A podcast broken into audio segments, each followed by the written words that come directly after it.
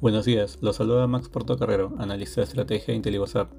El día de hoy, lunes 18 de diciembre, los mercados mostraron rendimientos mixtos debido a las expectativas sobre las tasas de referencia de los principales países y regiones desarrolladas para el 2024. En Estados Unidos, los futuros avanzan luego de que sus tres principales índices registraran su séptima semana consecutiva de ganancias. El sentimiento positivo sobre los tres recortes de tasa que espera la Fed para el 2024 continúan motivando las ganancias del día. No obstante, el presidente de la Fed de Nueva York, John Williams, mencionó que es demasiado pronto para empezar a pensar en reducir los costos de endeudamiento. Por su parte, el presidente de la Fed Atlanta dijo que espera dos recortes de tasas el año próximo, pero que empezarían recién en el tercer trimestre.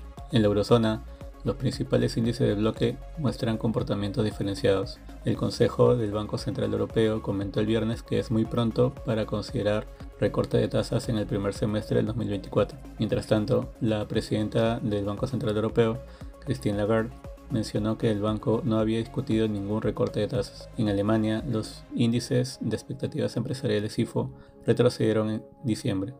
En Asia, los mercados de la región cerraron a la baja ante las persistentes preocupaciones sobre la economía china. Asimismo, la atención se centra en la reunión de dos días de política monetaria del Banco de Japón, luego de que crecieran las expectativas de que la autoridad monetaria pondría fin al último régimen de tasas negativas del mundo. Respecto a commodities, el precio del oro avanza durante la jornada.